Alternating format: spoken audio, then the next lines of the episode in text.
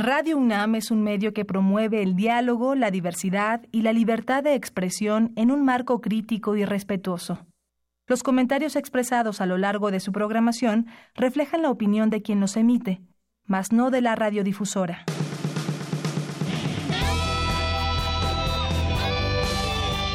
Prisma RU.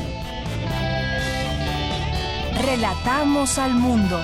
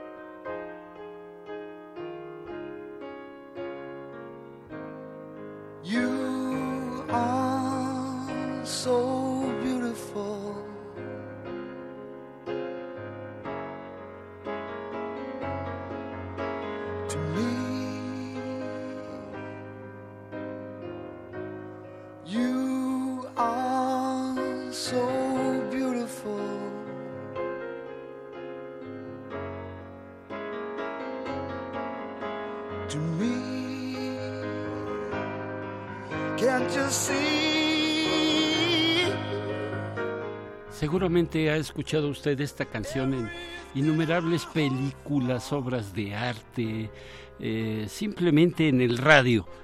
John Robert Cocker, más conocido como Joe Cocker, un fabuloso músico que entre otros géneros destacó en el soul, en el rock, incluso llegó a versionar canciones de otros artistas, eh, particularmente los Beatles, eh, compatriotas, porque Cocker nació en una población que se llama Sheffield, eh, allá en Inglaterra, y bueno, pues en el Reino Unido esta canción, primero allá y después en todo el mundo, fue escuchada, fue un exitazo de Cocker, con una voz que tenía, decía un antiguo jefe mío, tenía garraspera, esto es, pero cantaba con mucho sentimiento Joe Cocker. Lo dejo unos momentos con esta inolvidable voz y canción también, You Are So Beautiful.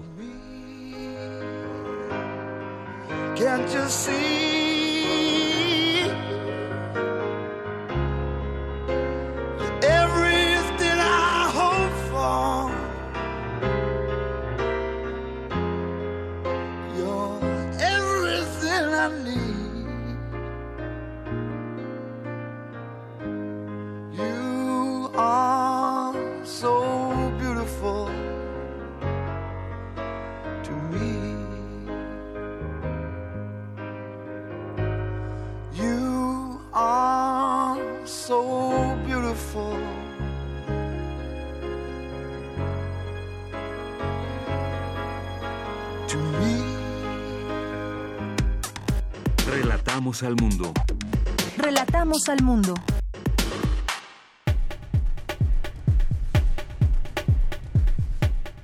En el segundo semestre de 2018, la UNAM estrenará un largometraje sobre el movimiento estudiantil de 1968. Se trata de la primera película de ficción de esta casa de estudios, bueno, no de tan ficción porque fue realidad sobre este suceso.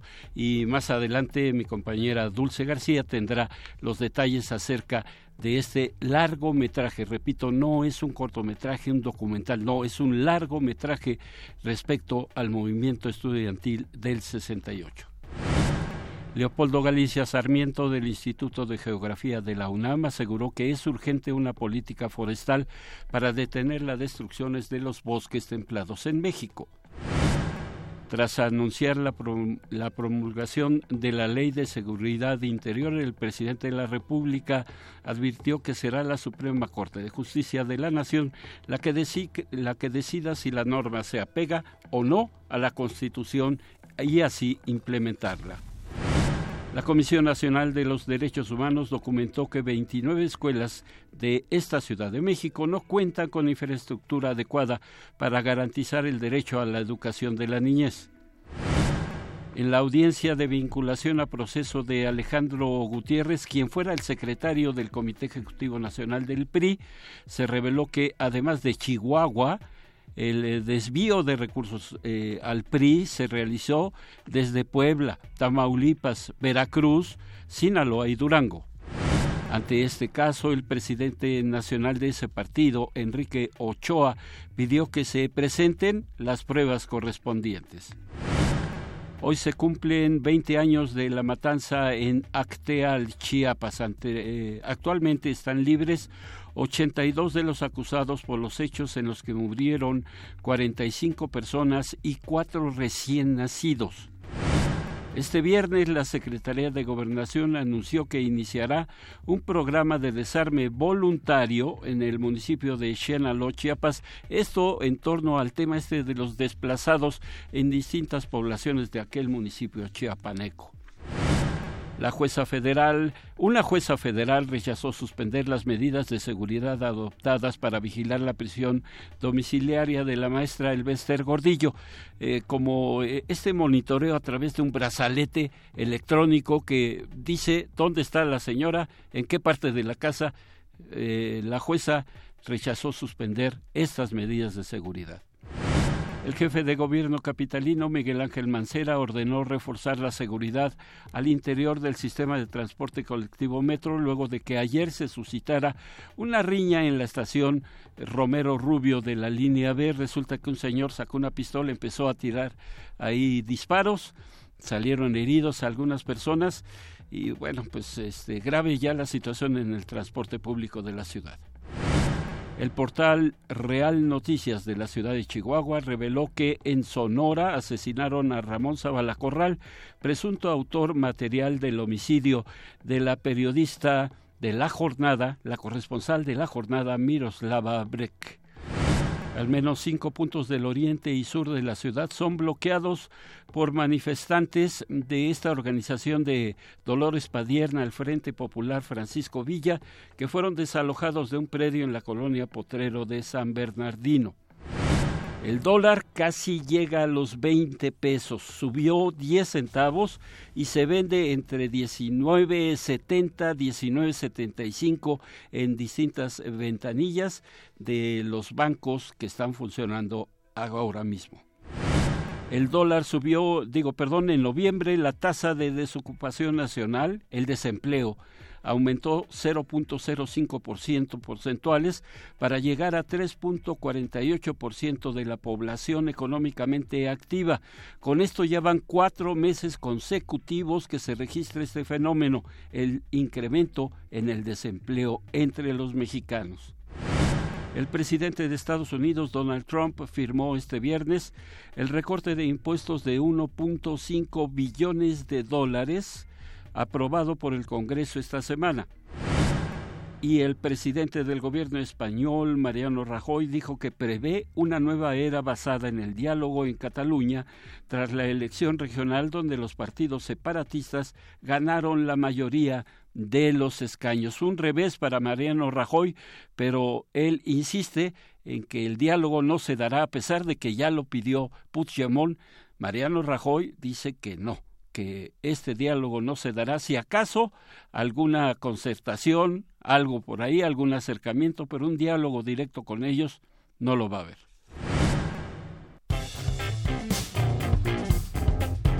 Campus RU Bueno, y durante toda la semana le hemos estado presentando el resumen de las actividades de, nuestra casa de estudios. En el ámbito académico, varios acontecimientos acrecentaron la presencia y el prestigio internacional de la UNAM. Aquí, a continuación, la quinta y última entrega de los sucesos más importantes de nuestra casa de estudios.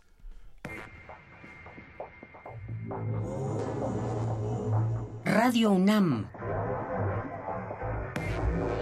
Resumen Anual 2017.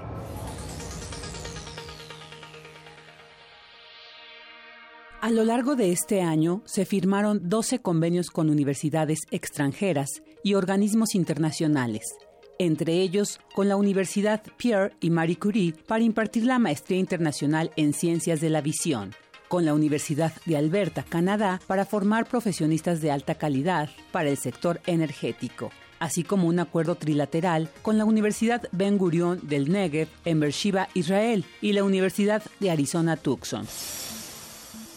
A escala internacional, 1.532 académicos y 3.632 alumnos Puma realizaron estancias académicas y de investigación en instituciones del extranjero. En tanto, nuestra casa de estudios abrió sus puertas para recibir a 1.892 académicos y 6.935 estudiantes de otros países. Además, 11 universidades de Francia, Estados Unidos, Canadá, Reino Unido, España, China y los Países Bajos han abierto oficinas de representación en CEU. Este año fueron inauguradas las de la Universidad de Beijing, China, y la de la Universidad de Texas en Austin. La UNAM, junto con el Instituto Cervantes de España y la Universidad de Buenos Aires, aplicaron ya el examen del Servicio Internacional de Evaluación de la Lengua Española. Tres sedes de esta universidad se certificaron ya como espacios de aplicación de ese examen en el mundo. La sede UNAM China, Centro de Estudios Mexicanos en Beijing, la de San José de Costa Rica y la de Gatineau, Canadá. La UNAM fue objeto de múltiples reconocimientos durante 2017 a nivel internacional. Del total de galardones que obtuvo en todos los ámbitos de su quehacer, 115 fueron internacionales. Investigadores de la UNAM participaron en 2017 en diversos proyectos e iniciativas científicas de gran relevancia mundial, como el Consorcio de Investigación del Golfo de México, el International Ocean Discovery Program, el Consorcio Nacional de Investigación en Medicina Translacional e Innovación, y los proyectos eFlower y Deca Degree, Optical Transient y Major. En mayo, la UNESCO incluyó en su red mundial a los geoparques coordinados por los Institutos de Geografía y Geofísica en la comarca minera en Hidalgo y Mixteca Alta en Oaxaca. Son los dos primeros geoparques mexicanos eh, y dos de los cuatro que existen en toda América Latina, dos de los seis que existen en todo el continente americano. Eh, hay dos en Canadá, uno en Brasil, uno en Uruguay y estos dos en México. No es común que por primera ocasión un país someta dos candidaturas y que estas dos candidaturas hayan sido aprobadas como es el caso. Los estudiantes de la UNAM tuvieron este año un papel especialmente destacado en diversos rubros a nivel internacional. Cristóbal Miguel García Jaimes fue seleccionado por el Comité Internacional de Estudiantes de la Universidad San Galén como uno de los 200 líderes del mañana a escala mundial es algo que a mí me llena y me hace sentirme orgulloso. El decir que somos parte de una universidad como es la nuestra es como una familia. Y una vez que te envuelves en lo que es nuestra universidad, te quedas maravillado y, empiezas a hacer cosas que van más allá de, lo que tú buscabas en un principio. Asimismo, Yair Piña López, de la Facultad de Ciencias, viajó al desierto de Utah, en Estados Unidos, en donde participó en simulaciones inmersivas en Marte. Estoy muy feliz porque he sido seleccionado como astronauta de misión análoga a Marte por The Mars Society, la Sociedad de Marte, para formar parte de la primera tripulación latinoamericana a la estación de investigación marciana en el desierto, The Mars Desert Research Station, en Estados Unidos, como parte de la Cruz 180, de la primera cruz latinoamericana que se llama LATAM 1, la misión. Fui seleccionado debido a los experimentos que propuse. Dentro de los experimentos que propuse fue un protocolo para medición de la radiación en ambientes marcianos. Y es así como soy seleccionado al participar en esta primera misión latinoamericana. María Regina Apodaca, estudiante de la Facultad de Ciencias, desarrolló en un centro de la NASA un modelo a escala de un helicóptero que volará a Marte. Sí me ayudó mucho en desarrollar el tema de tesis porque la verdad sabía que quería hacerlo en algo espacial. Yo estuve ayudando en el proyecto del helicóptero de Marte, haciendo simulaciones de vuelo del modelo escala de este, bueno, este helicóptero. Es una misión ya aceptada y va a ser lanzado en el año 2020 como parte de las misiones de Marte de la NASA. Y de hecho va a ser el primer vehículo en aterrizar y despegar múltiples veces fuera de este, la Tierra. Yo fabriqué el modelo escala, pero mi proyecto en sí no era ese. El hacer el modelo era más como un proyecto aparte que yo tenía. En su última sesión del año, el Consejo Universitario aprobó la creación de la licenciatura en Administración de Archivos y Gestión Documental a Distancia en la Escuela Nacional de Estudios Superiores Morelia. También se anunció la puesta en marcha de la licenciatura en Nutriología en la Facultad de Estudios Superiores Zaragoza. La difusión cultural de la UNAM fue muy intensa dentro de las 14.000 actividades artísticas a las que asisten casi 3 millones de personas cada año. En 2017, la Universidad Nacional impulsó y llevó a cabo por primera vez y con gran éxito dos eventos trascendentes, la Feria Internacional del Libro Universitario y el coloquio internacional Los acosos a la civilización, de muro a muro, con la presencia de intelectuales de talla mundial como Noam Chomsky. Realmente las amenazas son tristes y claras de las consecuencias de nuestra locura si seguimos persistiendo con el camino presente que seguimos en el uso de los combustibles fósiles. Ya lo escucharon de varias voces más competentes que yo en el tema para hacer una revisión. La Escuela Nacional Preparatoria, instancia universitaria de gran tradición y trascendencia, realizó diversos eventos para celebrar los 150 años de su fundación, en tanto que este mismo año se cumplió una década de la inscripción del campus central de Ciudad Universitaria como Patrimonio Mundial de la UNESCO. Radio UNAM Resumen anual 2017. Bien, gracias Vicky por este esta última parte del resumen de las actividades de la UNAM durante este 2017 y ahora pasamos a, este interesante tema. Es una primera un primer largometraje eh, sobre el movimiento estudiantil de 1968 y estoy viendo o ya sabía yo que eh, se denomina Olimpia, este primer largometraje, y viene a mi memoria, hasta ahorita que estoy viendo la palabra, es que Olimpia era este grupo, esta estrategia que así definió el presidente en aquel entonces Gustavo Díaz Ordaz y el que era secretario de Gobernación Luis Echeverría a todos estos elementos del ejército mexicano que participarían justamente en esta confrontación con los estudiantes. Así se llamaba este grupo, el grupo o la estrategia Olimpia. Vamos a ver los detalles acerca de este trabajo universitario que pues eh, intentará dar eh, una visión de lo que fue el movimiento estudiantil en 1968 y que es eh, realmente un parteaguas en la historia de nuestro país. Adelante. Muy buenas tardes al auditorio de Prisma RU. El movimiento estudiantil de 1968 ha sido sin duda uno de los acontecimientos más importantes de México. Es cierto que no se olvida, pero más que recordarlo, es necesario reflexionar en torno a él. Por ello, la UNAM impulsa el primer largometraje sobre ese significativo evento. Aún se encuentra en etapa de postproducción, pero será estrenado en el segundo semestre de 2018 como parte de la conmemoración de los 50 años del movimiento. Fue rodado en Ciudad Universitaria, escrito, dirigido y por José Manuel Cravioto, egresado del CUEC, aunque también intervinieron alumnos de la Facultad de Artes y Diseño de la UNAM. Escuchemos a Cravioto quien señala que la trama fue construida a partir de historias reales.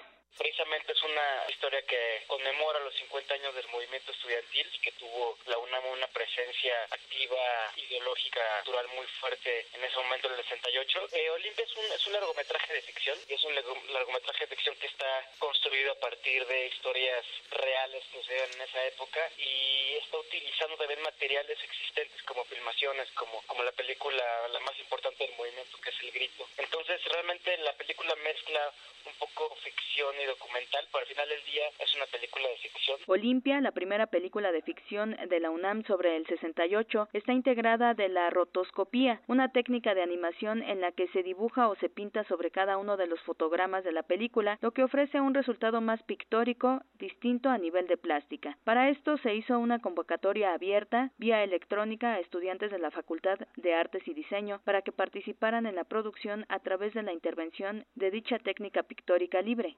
Guadalupe Ferrer, titular de la Dirección General de Actividades Cinematográficas de la Filmoteca de la UNAM, expresa que el movimiento del 68 cambió su visión de la vida. Creo que es el primer trabajo que se hace sobre el movimiento estudiantil con este eh, mecanismo. Con la rotoscopía es el, la única. Gravioto se acercó a nosotros, a la Filmoteca de la UNAM, ya que tenemos además las imágenes. A nosotros nos gustó mucho el proyecto, también se acercó a la Dirección General de TV UNAM, se sumó también. Entonces pensamos que podía convertirse realmente en un proyecto con un carácter universitario, hecho en la universidad por estudiantes y con esta participación que te digo en la rotoscopía, con esta participación en las instituciones. Se filmó aquí en varios espacios de la universidad, recreando algunos de los momentos del 68. Le informamos al auditorio de Prisma RU que Olimpia será estrenado en el segundo semestre de 2018. Los actores principales son Nicolasa Ortiz Monasterio, Luis Curiel, Daniel Mandoki, Diego Cataño, Lumi Cavazos, Tiare Escanda, Rolf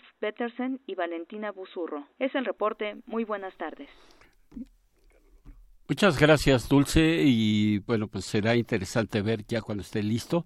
Está en postproducción, pero de, es un hecho de que se va a ser estrenada después de junio. Es el segundo semestre de 2018. Y bueno, pues ya entonces sabremos de qué se trata y tendremos nuestra opinión al respecto. Porque tu opinión es importante, síguenos en nuestras redes sociales, en Facebook como Prisma RU y en Twitter como arroba PrismaRU. Prisma RU. Relatamos al mundo.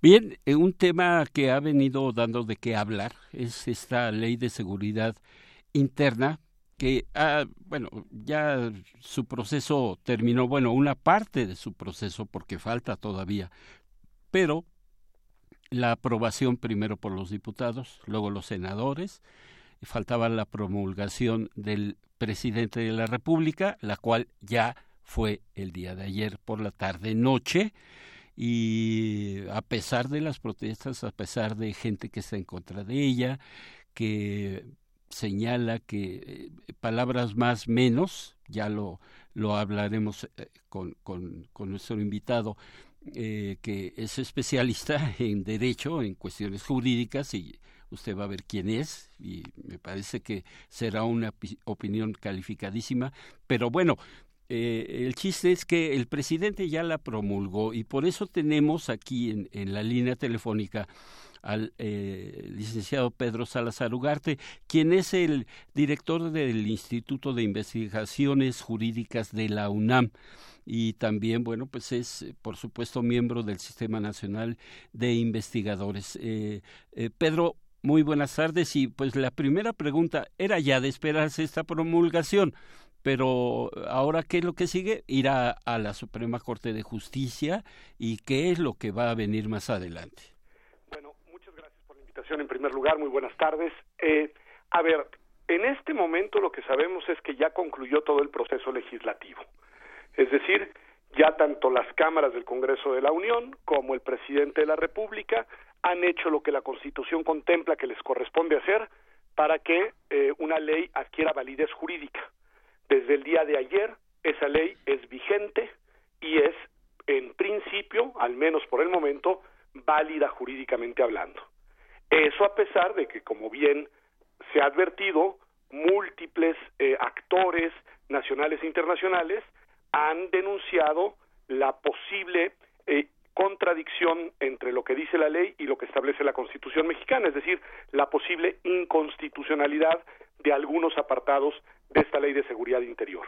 Lo que el presidente hizo ayer fue hacer una declaración que jurídicamente no, no tiene relevancia, que simplemente es una declaración política cuando dijo que él esperará a que la Suprema Corte de Justicia se pronuncie sobre la validez de la, de la ley. Digo que jurídicamente no, no tiene trascendencia porque el presidente no tiene competencia para llevar a la Corte una consulta de constitucionalidad de una ley que él mismo ha promulgado. Es decir, eh, lo que sabemos es que otras instancias, por lo pronto, públicamente lo ha advertido ya la Comisión Nacional de los Derechos Humanos, llevará una acción de inconstitucionalidad ante la Suprema Corte para que la Suprema Corte se pronuncie sobre la validez constitucional o no de esta ley. Entonces, bueno, eh, ahora eh, esperemos que se presente esa acción de inconstitucionalidad. Hay 30 días para que esto suceda. Por el momento, nadie ha impugnado ante la Corte la nueva ley. Lo que hizo el presidente, vuelvo a decirlo, no es una impugnación de la ley ni es un acto jurídico que involucre ya directamente a los ministros de, y ministras de la Corte.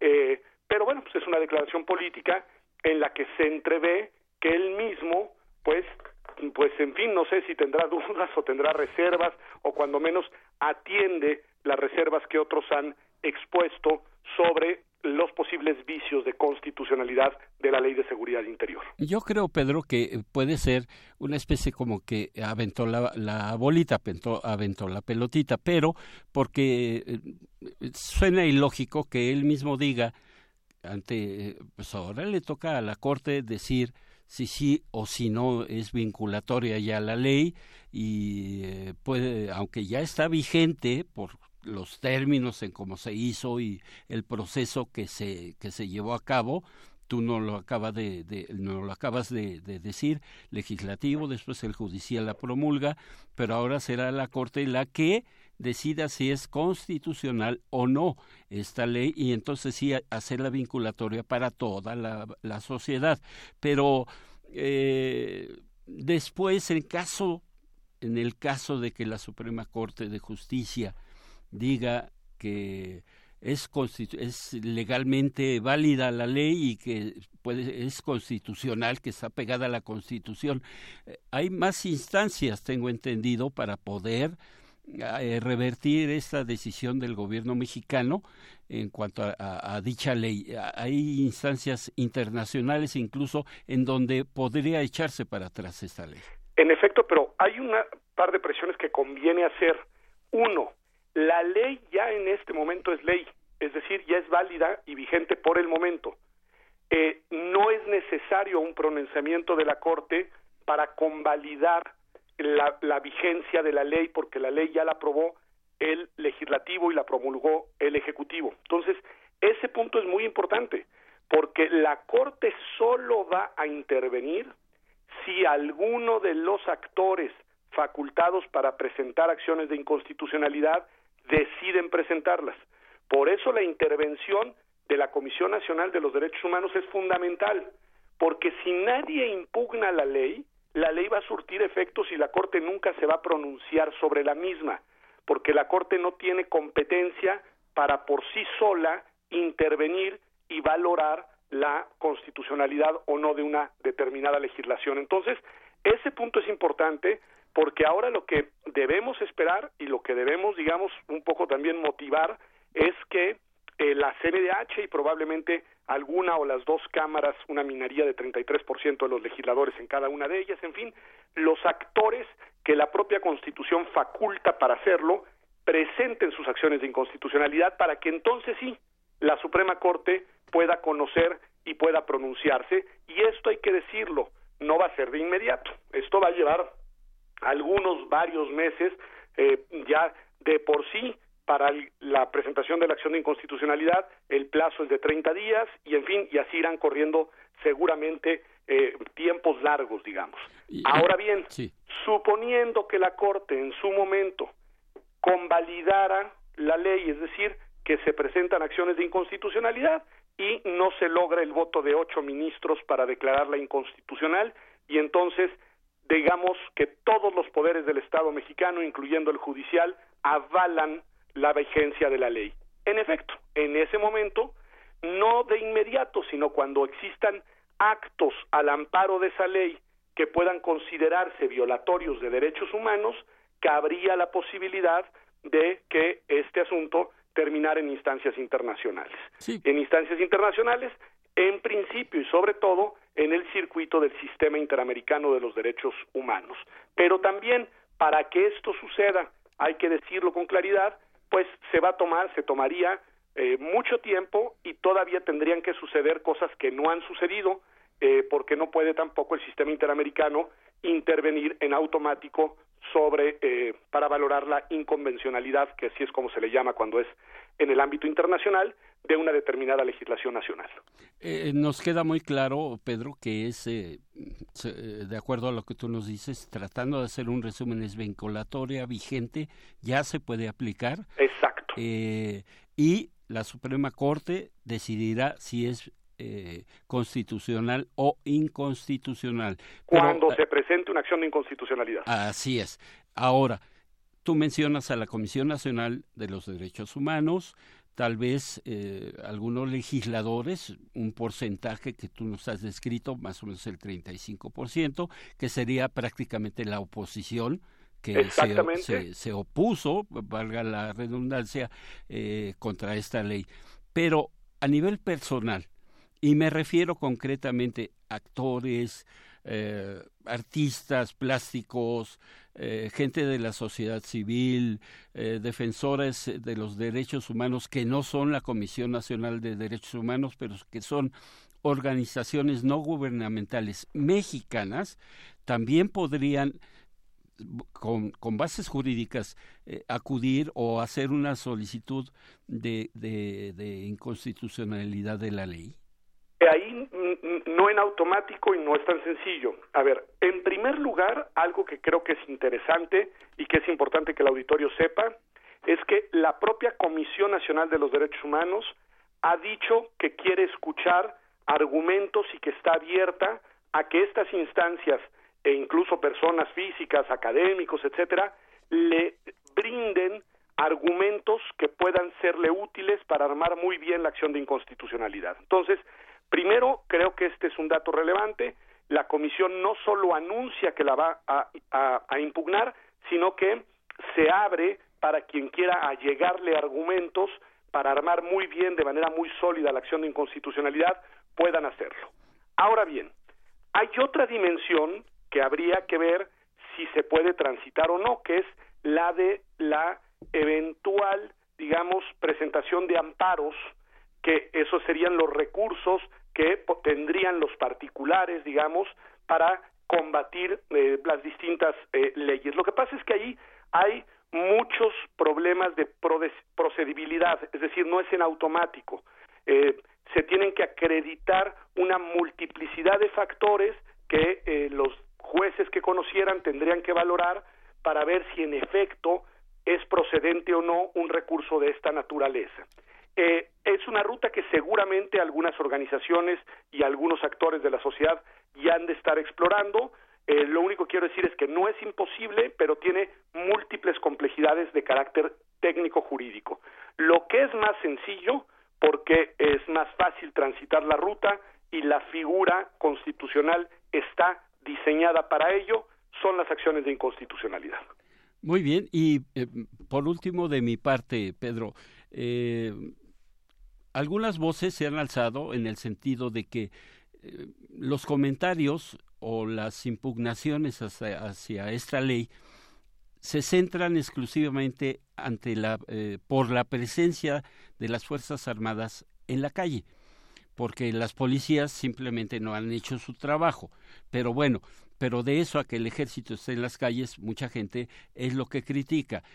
¿Es lo único que, que, que contiene esta ley o hay algunas otras cosas de las cuales también deberíamos enterarnos y saber la ciudadanía. Si no, nada más es solamente este punto. Hay algunos otros aspectos. Tú que eh, eh, es posible que yo creo que ya la, leíste, le diste una repasadita y eh, hay algunos otros aspectos a destacar, Pedro.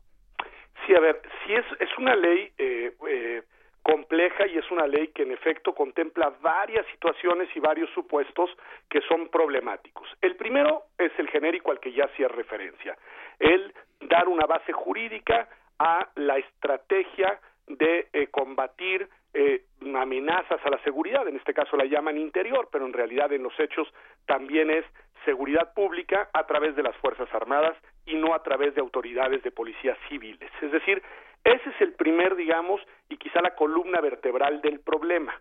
Eh, un problema que conduce a las, eh, digamos, tareas de seguridad por una senda que no es la senda que suele utilizarse y seguirse en los estados constitucionales, que es la de las autoridades civiles.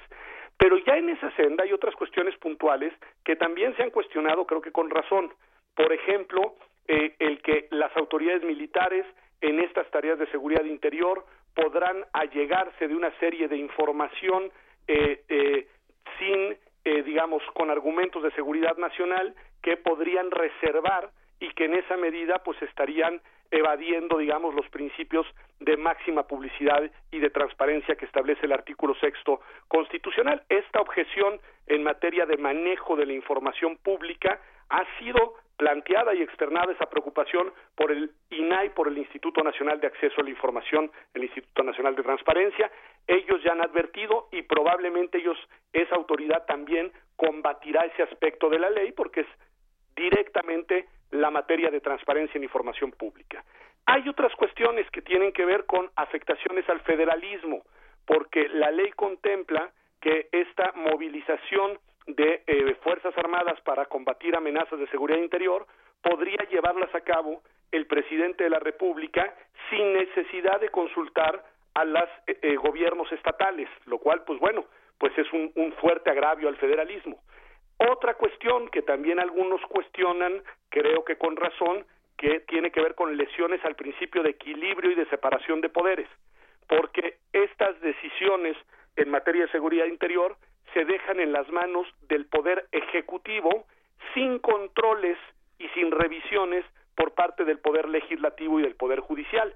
De esta manera se deja fuera a dos de los poderes de la Unión de la toma de decisiones en un tema tan delicado como es el tema de la seguridad, en este caso de la llamada seguridad interior.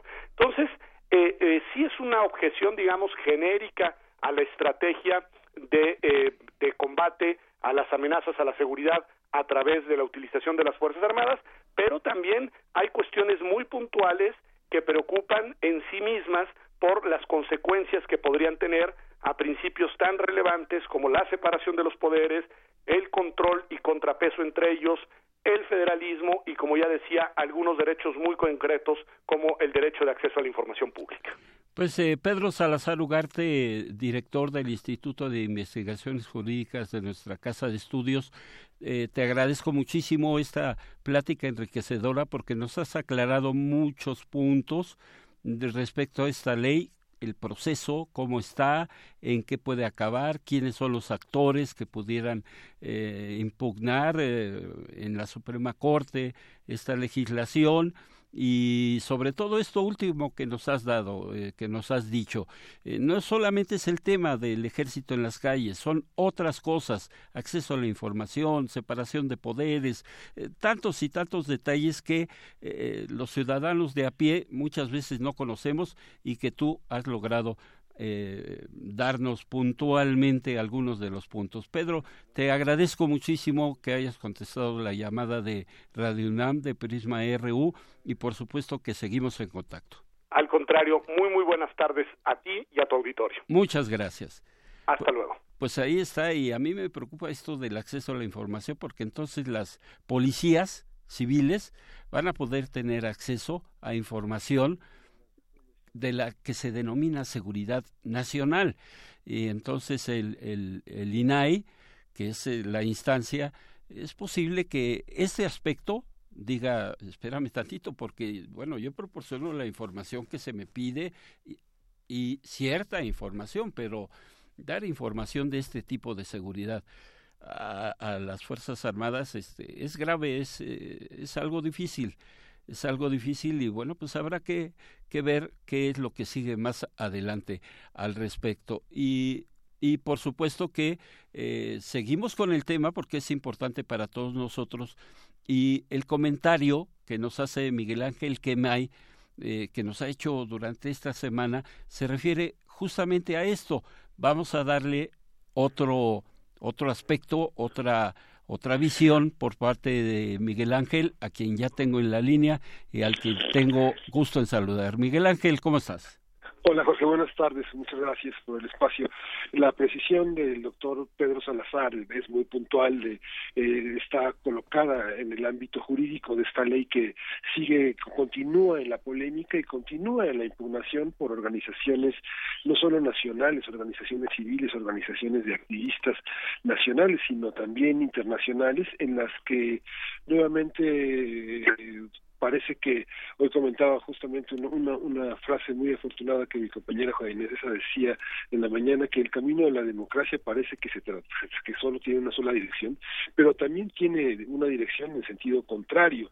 Y esta y esta parte que se impugna de la ley es muy importante porque pone en tela de juicio muchas eh, muchas muchas precisiones como lo señaló el doctor Pedro Salazar, pero que también tienen que ver con el ejercicio del periodismo y con la impunidad con la que los ataques a la, a la prensa, a los periodistas, han tenido lugar desde distintos sectores, o el, propio, los propios sectores empresariales empoderados en todavía en actitudes latifúndicas de muchos empresarios y muchos eh, mucha gente de mucho de muchos recursos en el interior del país, no solo gobernadores y municipios, sino también las propias fuerzas eh, judiciales, policíacas y militares que obstaculizan eh, permanentemente el ejercicio de la información. Todavía hay una discusión muy, este, muy intensa sobre la, este, el auscultar las fuentes de los periodistas, el revelar datos personales de actores involucrados en las denuncias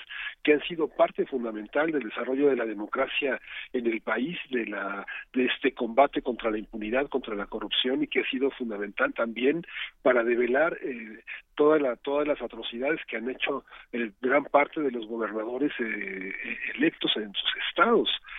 Eh, en esta previa aprobación de la ley de, de la ley de seguridad interior vimos al Consejo Coordinador Empresarial, a la Coparmex, a los organismos empresariales reunirse con las fuerzas armadas para pedir eh, eh, que no se retiren de las calles, para pedir que sigan haciendo que de alguna manera esta petición de los organismos empresariales que muchas veces representan organizaciones de culto, una cercanía a los poderes eclesiásticos, representan la petición de mano dura, que es algo que debemos de, entender muy puntualmente la ciudadanía, tenemos que entender los periodistas, los comunicadores, porque esa mano dura representa toda una manera de eh, ir atrás décadas. Este, la pena dura significa eh, castigos ejemplares, pena de muerte, arraigos domiciliarios, eh, suspensión de suspensión de libertades de circulación, como ahora en parte las tenemos eh, con todos los retenes en muchísimas localidades donde la gente transita, no sé, este, para llegar a Marabatío, para llegar a Patzingán, para llegar a La Piedad, a Zamora, a muchos lugares, este, cruzar de San Luis a, a, Zacatecas, a Durango, este, llegar a, Nuevo León, son eh, permanentes obstáculos a la libertad de tránsito, una auscultación verdaderamente penosa y que tiene que ver pues con esta con esta dualidad en el trabajo de la Policía Federal y las Fuerzas Armadas, en las que tenemos una policía federal que cada día se capacita más, que cada día intenta estar más cerca de las de la ciudadanía y que finalmente también el ejército que no está capacitado para ese tipo de tareas, este se contrapone y y obstaculiza los protocolos que tanto trabajo ha costado eh, eh, colocar en la Policía Federal, ¿no?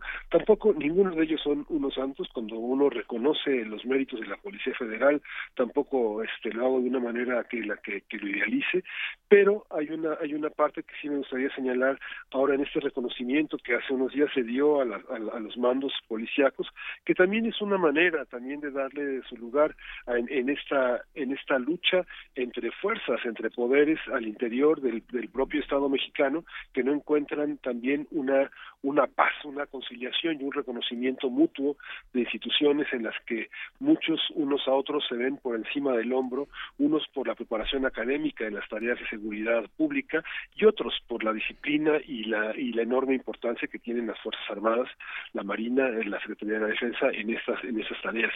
Pero también quiero señalar que parte de las declaraciones que, que, nos mueven a la reflexión son las declaraciones que el comisionado de seguridad Renato Sales señaló en el sentido en el que eh, puso de cara a los gobernadores a sus propias eh, dificultades y a sus propias a sus propios rezagos no solamente rezagos en materia de seguridad sino también de prevención Jorge también de rehabilitación tenemos cinco de calificación en la parte de reclusorios o sea tenemos gran parte la, más de la mitad de los reclusorios del país con un autogobierno en el que ni los gobernadores ni los directores de reclusorios tienen idea de lo que está pasando.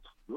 Hemos encontrado suites, eh, jacuzzis, eh, visitas eh, de, de, redes de trata de personas, de, de prostitución, de droga, de droga, de comercio de drogas en los planteles de comercio de armas, ¿no? de eh, organizaciones que planean los secuestros en gran parte de las entidades del país y los gobernadores parece que no lo pueden ver, ¿no? En este momento esta mano dura viene también de alguna manera indirecta solicitada por los propios gobernadores. Tenemos 14 gobernadores, este la mayoría pristas que han sido acusados de corrupción, cinco fueron detenidos y están en prisión por delitos como desvío de recursos y nexos con la delincuencia organizada. A los capturados pues se sumó el gobernador de Tamaulipas Eugenio Hernández Flores, que fue detenido este ya hace ya hace varias semanas en, en, octubre pero siguen siguen las siguen este este periodo que sale en la lista este toda la parte toda la parte de los gobernadores de Nuevo León, Rodrigo Medina, Roberto Sandoval de Nayarit, Miguel Alonso Reyes Zacatecas, Rolando Zapata de Yucatán, Fausto Vallejo de Michoacán, Mariano Anguiano de Colima, Jorge Herrera Caldera de Durango, toda esta todo esto que se ha interpretado por diversos actores como permiso para robar eh, dada la, el regreso de la administración prista, pues resulta muy preocupante esa, esa disputa también que hemos visto de los gobernadores con sus propias universidades, que no, no, la, no la rescatan, no, no, no requieren, sí requieren la, la, la intervención de las Fuerzas Armadas, pero no requieren la intervención del pensamiento, de la investigación, de la cultura, no lo requieren, no requieren esa esa participación que es tan importante y finalmente también ese combate que entre los propios eh, gobiernos los gobiernos estatales con los gobiernos municipales caracterizan gran parte de los de las luchas intestinas que hay en muchos de los estados sobre todo estos 14 estados esos 14 eh, gobiernos que han tenido gobernadores eh, impugnados perseguidos encarcelados que muestran pues todo esta todo este síntoma de total, de, una gran descomposición en el país, que tendrá que ser castigado en las urnas, que tendrá que ser reflexionado y meditado seriamente y, bueno, mostrar cómo los actores de este proceso social, hay unos que piden mano dura, otros que piden democracia y otros que previenen sobre la militarización del país y los atentados a la privacidad, a la libertad de expresión y al trabajo que, que, hacemos todos los comunicadores todos los días en el país, Jorge. Ese es mi comentario. Pues yo creo que eh, muy acertado Miguel Ángel, sobre todo porque el, sistema judicial mexicano eh, parece que no tiene ni pies ni cabeza. Eh, tú mencionas lo de los reclusorios donde hay un autogobierno. Te faltó decir por ahí el, el secuestro y la extorsión vía celular un reportaje que levantó ámpula en, en, la televisión concretamente, donde se ven las imágenes de un tipo con siete, ocho celulares extorsionando a la gente y eh, anunciando que habían secuestrado a tal o cual persona. Y si era cierto, porque él por afuera, en la calle, él está en el reclusorio, pero él es el jefe de toda esa banda que secuestra gente en la calle. Bueno, esa es una parte. Otra, la, la, em, la eh, lo laxo que son las leyes, lo, lo, flojas, lo inconsistentes que son las leyes mexicanas y que como tú lo comentas, hay gente que se pronuncia por esa mano dura, otros que dicen es que eso nos va a afectar socialmente en la sociedad mexicana porque va a provocar un espacio de miedo hacia la ciudadanía, pero es que también en ocasiones es necesario aplicarla, pero ¿quién la va a aplicar? ¿Quién va a decidir en dónde sí se implementa una medida como esta, en dónde no? Eh, la verdad es que estamos así como que en una maraña en estos momentos y que puede verse reflejado, como bien lo dices, en las urnas y ahí es donde realmente se va a ver la capacidad de la ciudadanía de decir, esto es lo que yo quiero. Sí, tenemos que confiar en las leyes, pero sin bajar la voz. Es cierto. Miguel Ángel, nuevamente, como siempre, muy agradecido y te mando un abrazo. Nos vemos, nos vemos, Jorge. Claro que sí. Hasta pronto. Hasta pronto. Relatamos al mundo. Relatamos al mundo. Porque tu opinión es importante, síguenos en nuestras redes sociales, en Facebook como Prisma RU y en Twitter como arroba PrismaRU. Bien, en la UNAM nos, eh, la institución se dedica a los jóvenes en preparatoria, después de salir de la secundaria y posteriormente en las facultades, escuelas superiores, eh, Escuela Nacional Superior, eh, de nivel profesional ya, en donde se atiende a toda la juventud mexicana que quiere progresar académicamente, intelectualmente, en las distintas, no distintas, innumerables especializaciones y eh, disciplinas que imparte la UNAM. Pero destaca mucho un pequeñito de, eh, ahorita debe tener ya como 11 años, pero desde los 9 ingresó a varios eh, módulos de enseñanza en, química en Ciudad Universitaria.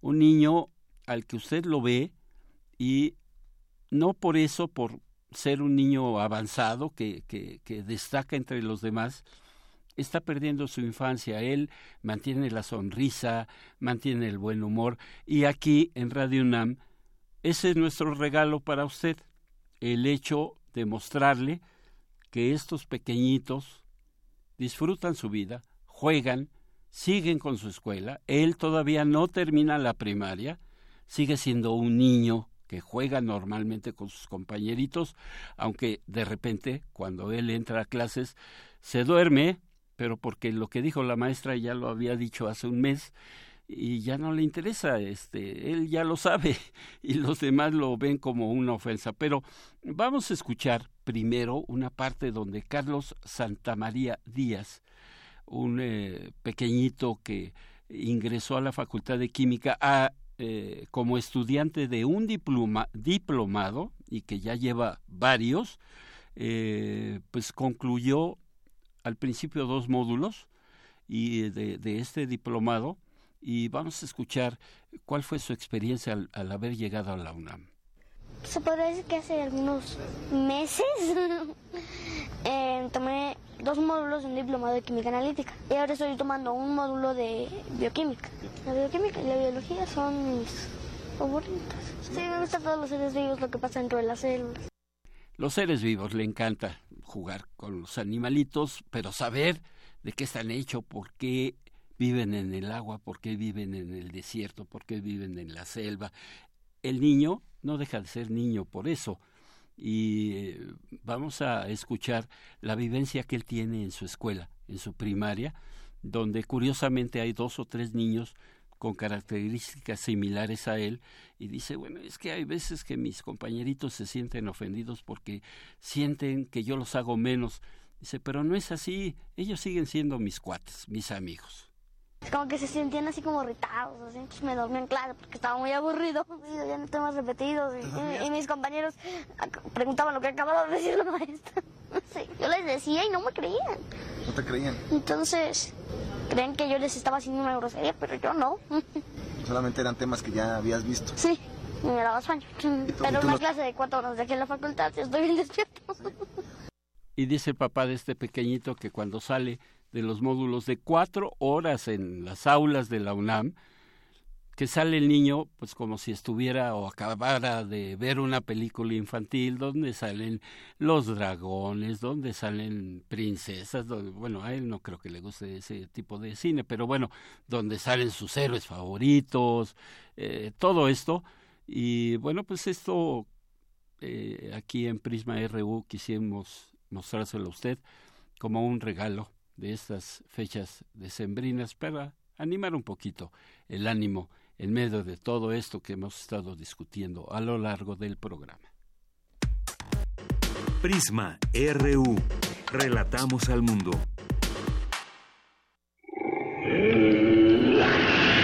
En la UNAM se escriben historias de éxito En Fundación UNAM hacemos que estas historias sean posibles ya que becamos anualmente a más de 68 mil universitarios. Súmate 5340-0904 o en www.funam.mx. Contigo hacemos posible lo imposible. ¿A dónde voy? ¿A dónde vamos los mexicanos? Tenemos que acabar con la inseguridad, con la corrupción, con la desigualdad. Entonces hay que participar, porque mi país me importa, yo tengo que... Formar parte de él. Entender que todos, todas somos México. Trabajar, participar, decidir, exigir. No dejarlo a los demás. Tengo que decidir y actuar porque mi país me importa. México soy yo. Instituto Nacional Electoral, INE. Nuestra generación busca respuestas. Tiene mucho que aportarle a México. Llegamos a los 18 y demostramos que podemos proponer, elegir y decidir lo mejor para México. Únete a nosotros. Si tienes 18 años o los cumples antes o el 1 de julio de 2018, tramita tu INE, infórmate, decide y vota en las próximas elecciones. Tienes hasta el 31 de enero. Porque mi país me importa, seré parte de las decisiones que vamos a tomar en las próximas elecciones. Instituto Nacional Electoral, INE. La ciencia que hacemos. La ciencia que necesitas. La ciencia que aporta. La ciencia que somos. La ciencia que somos. Iberoamérica al aire. Una coproducción del Instituto Latinoamericano de la Comunicación Educativa, la Dirección General de Divulgación de la Ciencia y Radio UNAM. Mesas de debate, reportajes, noticias, entrevistas, efemérides y mucho más podrás escuchar todos los viernes a las 10 y media de la mañana. 96.1 de FM. Retransmisión domingos a las 9 y media de la mañana por el 860 de AM. Radio UNAM. Experiencia sonora. La ciudad perdió el rumbo en seguridad. Proponemos para mejorar la honestidad, constancia, coordinación y modernización de los cuerpos policíacos desde la jefatura de gobierno. 50 mil cámaras de seguridad para cuidar las calles, los negocios, los bancos, conectadas a una verdadera plataforma de información e inteligencia que utilice la tecnología en el combate al crimen. Construyamos una ciudad segura. Cambiemos el chip. Innovación y esperanza. Claudia Sheinbaum, precandidata a jefa de gobierno de la Ciudad de México. Propaganda dirigida a simpatizantes y militantes de Morena. En estos difíciles momentos que nos ha tocado vivir a causa de los desastres naturales, somos muchos los mexicanos que hemos apoyado sin dudar. Corre la voz, porque el apoyo debe continuar. Corre la voz, porque no debemos detenernos. Somos muchos los que estamos sumados para levantar México. Es hora de correr la voz para que sigamos aportando todos. El PRI escuchó el mensaje, ha entregado 258 millones de pesos y va a informar puntualmente en qué se está invirtiendo ese dinero. Primero, lo primero. Primero es México. PRI. Resistencia existe una habitación que nunca se abre. Excepto la última hora del último día de la semana. Ahí vamos a reírnos del mundo, a demoler los muros con canciones, a bailar en la posición que queramos. Todos eligen la música, todos la disfrutan, todos la bailan. El Buscapiés, tú eres el alma de esta fiesta. Viernes, 22 horas. Por el 96.1 de FM, Radio UNAM.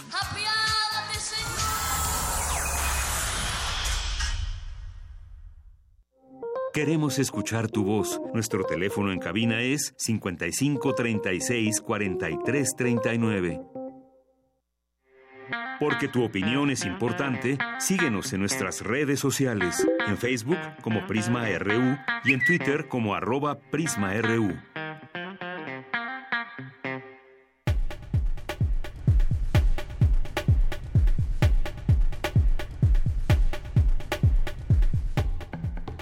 ...2017 es un año que cierra con la designación de los precandidatos a la presidencia y la promulgación de la ley de seguridad interior de la cual hemos estado hablando.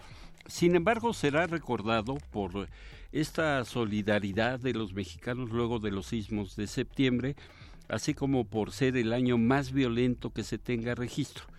En el ámbito internacional, el presidente Donald Trump insistió en la construcción del muro fronterizo, mientras alrededor del mundo se registraron diversos ataques terroristas. Esto y más en nuestro anuario de 2007. Todo esto que ha estado usted escuchando durante esta semana con la producción de, mi compañero Abraham Mechaca y la voz de, de Vicky Sánchez. Bueno, pues aquí está este resumen anual nacional internacional 2017.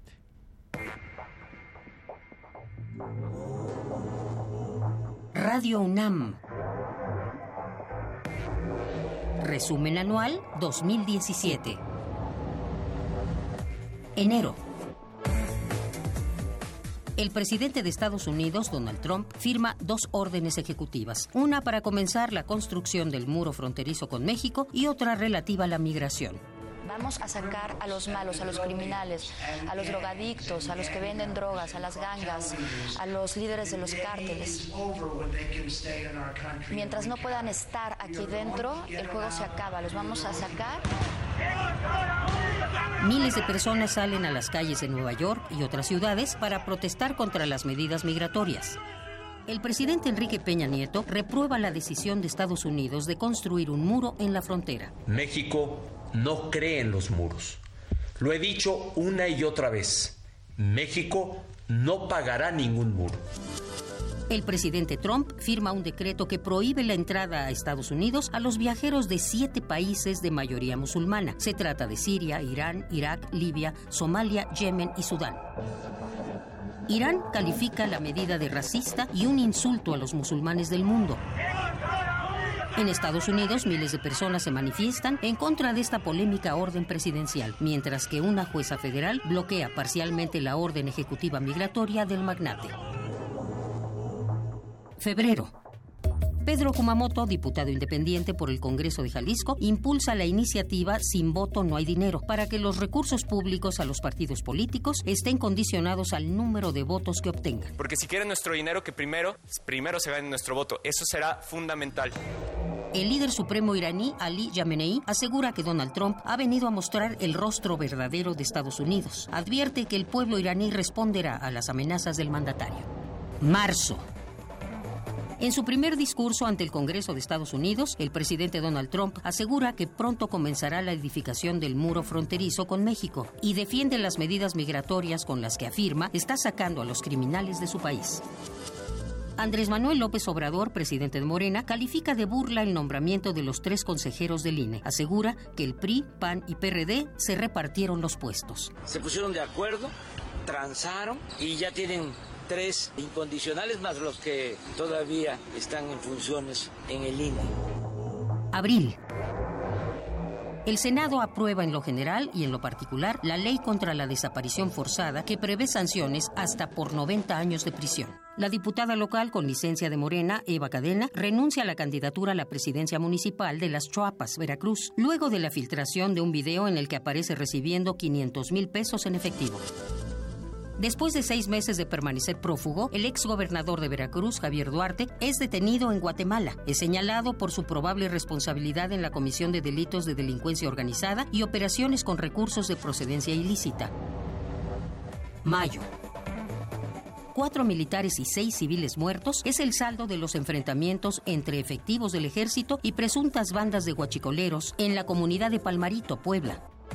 Tras casi tres años de prisión, 16 autodefensas fueron liberados del penal David Franco Rodríguez en el estado de Michoacán. Junio.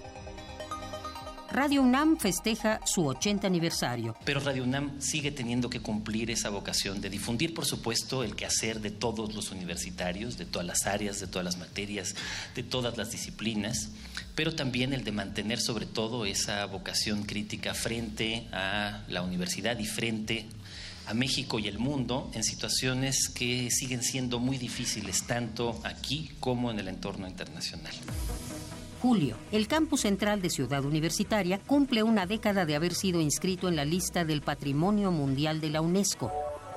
Agosto. En Panamá, el ex gobernador de Quintana Roo, Roberto Borge Angulo, rechaza ser extraditado a México por el presunto delito federal de lavado de dinero.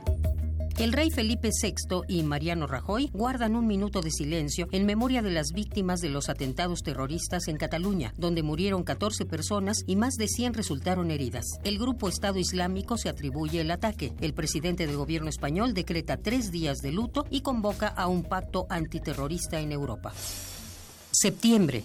El sismo del 19 de septiembre deja 360 muertos. Es el desastre más mortífero de lo que va del siglo en México, mientras que lo ocurrido casi dos semanas antes, el del 7 de septiembre, es el cuarto más letal en este periodo con 102 víctimas. Octubre. En Estados Unidos, la policía reporta al menos 50 muertos y más de 200 heridos en un tiroteo durante un concierto en Las Vegas. El líder regional de Cataluña, Charles Puigdemont, abre la puerta a una declaración unilateral de independencia de España, después de que la policía utilizó bastones y balas de goma para frustrar el referendo. Más de 800 personas resultaron heridas. Noviembre. Integrantes de la asociación civil que respalda al aspirante a la candidatura independiente para la presidencia de la República, María de Jesús Patricio Martínez, denuncian que la aplicación del INE para recabar firmas mediante teléfonos inteligentes viola la privacidad de las personas que se registran. Habla Juan Villoro. No se está garantizando la integridad y la privacidad de los ciudadanos. José Antonio Mid se registra como el único precandidato del PRI a la presidencia de la República. Andrés Manuel López Obrador, presidente de Morena, propuso una amnistía para resolver el problema de inseguridad en el país. El presidente de Venezuela, Nicolás Maduro, anuncia la creación del Petro, una criptomoneda para avanzar en materia de soberanía monetaria. El Senado de la República da entrada a la Ley de Seguridad Interior. Organizaciones de la sociedad civil piden no aprobar la minuta. Es la presidenta de Causa en Común, María Elena Morera. En lugar de legislar para perpetuar y arraigar el despliegue operativo de las Fuerzas Armadas, proponemos un plan para su retiro paulatino. Voz Margarita Castillo. Guión y producción Abraham Menchaca. Prisma RU. Relatamos al mundo. Queremos escuchar tu voz. Nuestro teléfono en cabina es 55 36 43 39. Internacional RU. El expresidente de la Generalitat de Cataluña, Charles Puigdemont, ha declarado que ha llegado el momento de dialogar con el gobierno español tras las elecciones autonómicas que han dado la mayoría al bloque independentista. Puigdemont, que se encuentra en Bruselas tras la aplicación del artículo 155 de la Constitución, pidió a Mariano Rajoy una reunión sin condiciones fuera de España tras la voluntad expresada en las urnas por el pueblo catalán y dijo que volvería a España si le ofrecieran garantías para no ser detenido. En tanto, Mariano Rajoy ha tendido la mano al independentismo catalán, pero siempre dentro de los márgenes de la ley y la Constitución española, como él expresó en su primera valoración del resultado de las elecciones en Cataluña. El presidente del gobierno español ha reconocido que el veredicto de las urnas no ha sido el que le hubiera gustado. Haré un esfuerzo para mantener diálogo con el gobierno que salga de estas elecciones de Cataluña, pero como he dicho, haré también un esfuerzo para que la ley se cumpla y, por tanto, y es bueno que yo lo recuerde, espero que haya un gobierno que abandone las decisiones unilaterales y que no se sitúe por encima de la ley. El presidente estadounidense Donald Trump promulgó este viernes la gran reforma fiscal que baja sensiblemente los impuestos a las empresas y que fue aprobada por el Congreso esta semana. La ley entrará en vigor en 2018. Como saben, se aprobó el mayor proyecto de recortes de impuestos de nuestra historia, la reforma fiscal. La prensa está diciendo cumplirá con su promesa, firmará la reforma antes de la Navidad. Fue lo que yo dije. Así que dije, prepárenme esos papeles, los quiero firmar ya. No quiero que esa firma pase la fecha. El presidente ruso Vladimir Putin criticó este viernes el carácter agresivo, según dijo, de la nueva estrategia de seguridad nacional de Washington y denunció principalmente la multiplicación de las infraestructuras de la OTAN y de Estados Unidos en Europa. Esto después de que el Congreso de Estados Unidos aprobara gastos militares de cerca de 700 mil millones de dólares para el presupuesto de 2018. Japón aprobó este viernes su mayor presupuesto de defensa para el próximo año, ante la inminente amenaza de Corea del Norte y el aumento de la presencia militar de China en la región. El presupuesto de defensa de 5.19 billones de yenes es un récord, superando los 5.12 billones de yenes del año pasado. El presidente peruano Pedro Pablo Kuczynski se salvó de la destitución por nueve votos, un resultado imprevisto producto de la retirada ahora del bloque izquierdista Nuevo Perú y por la sorpresiva abstención de 10 diputados del Fujimorista que lidera el Congreso. Bien, regresamos a Prisma RU y usted se ha enterado en los últimos días, meses, de una decisión del presidente de Estados Unidos respecto al cambio de sede de la de la embajada de su país, de Estados Unidos, de Tel Aviv a Jerusalén. Le quiero comentar que Tel Aviv es la ciudad en donde llegan todos los vuelos nacionales e internacionales sobre todo, y de ahí se trasladan a Jerusalén, una ciudad donde habitan hasta, hasta, este, hasta donde yo sé tres religiones, la cristiana, el eh, musulmán y eh, por supuesto los judíos. Y esto ha provocado una serie de reacciones entre eh, ahí en Medio Oriente por diversas organizaciones, naciones sobre todo.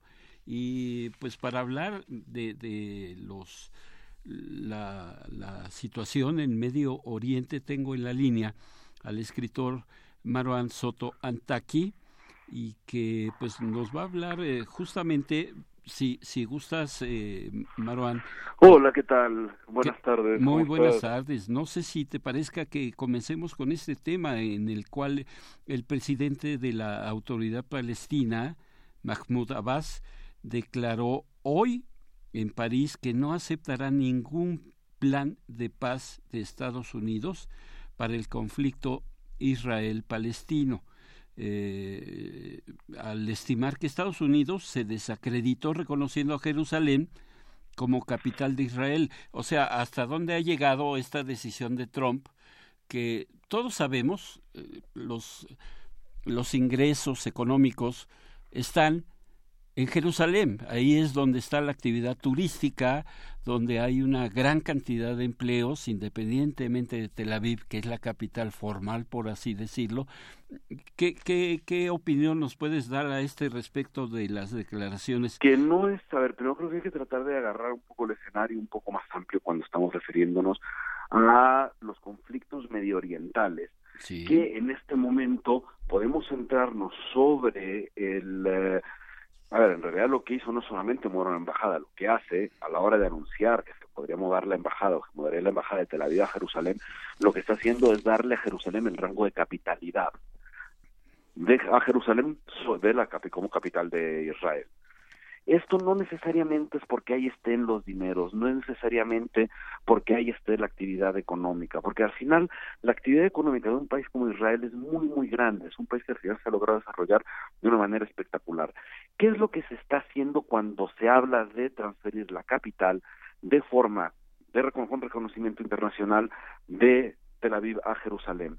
Se está primero pateando la avispero, después lo que se está haciendo es darle una supuesta solución a lo inconcluso del problema más complicado que tiene Medio Oriente, que sí va a ser la ocupación de Israel sobre Palestina. Hay que entender un poco qué es lo que sucede en Jerusalén. Jerusalén ha sido la ciudad que después de 1947, la formación del Estado de Israel, se había pactado de manera internacional que quedara bajo control, bajo administración de Naciones Unidas, bajo administración internacional para justo evitar los conflictos que tienen más una relación religiosa y de legitimidad sobre el Estado que un asunto económico. Después de la creación del Estado de Israel, cuando pasa supuestamente a manos de administración internacional, primero fue ocupada eh, una parte eh, de la ciudad de manera armada por el Estado de Israel y luego la segunda parte. Se había marcado que la mitad de Jerusalén quedara bajo, digamos, administración palestina, la otra bajo administración israelí. Eso nunca ha sucedido. En realidad, lo que pasa con la ciudad de Jerusalén es que es una ciudad administrada de facto por el Estado de Israel, donde los palestinos no dejan de vivir un estado similar a un apartheid. Ok, ¿qué es lo que sucede con esta transferencia de capitalidad de un lugar a otro? Lo que se está haciendo es recordando unos acuerdos que en otro momento, en 1995, tenían cierto sentido que daban a la ciudad de Jerusalén el rango de capital del Estado de Israel. Ese mismo, esos mismos acuerdos desde 1995 habían sido pospuestos cada seis meses por absolutamente todos los presidentes norteamericanos porque hacer esto que acaba de hacer Trump hace unas semanas significaba dar un apoyo absoluto, tácito, a uno de los dos actores del conflicto, es decir, Israel pese a lo que uno pudiera pensar, pese a cualquier tipo de injerencia que sí ha tenido Estados Unidos en todos los conflictos de la zona, Estados Unidos había tradicionalmente jugado como el mediador del conflicto Israel-Palestino. Para eso tenemos solamente que recordarnos las conversaciones de Camp David, en las que sí se llegaron acuerdos de pacificación que terminaron incluso, hoy los podemos ver, con la existencia de un presidente palestino que no lo teníamos antes de estos acuerdos. ¿A qué se refiere Mahmoud Abbas?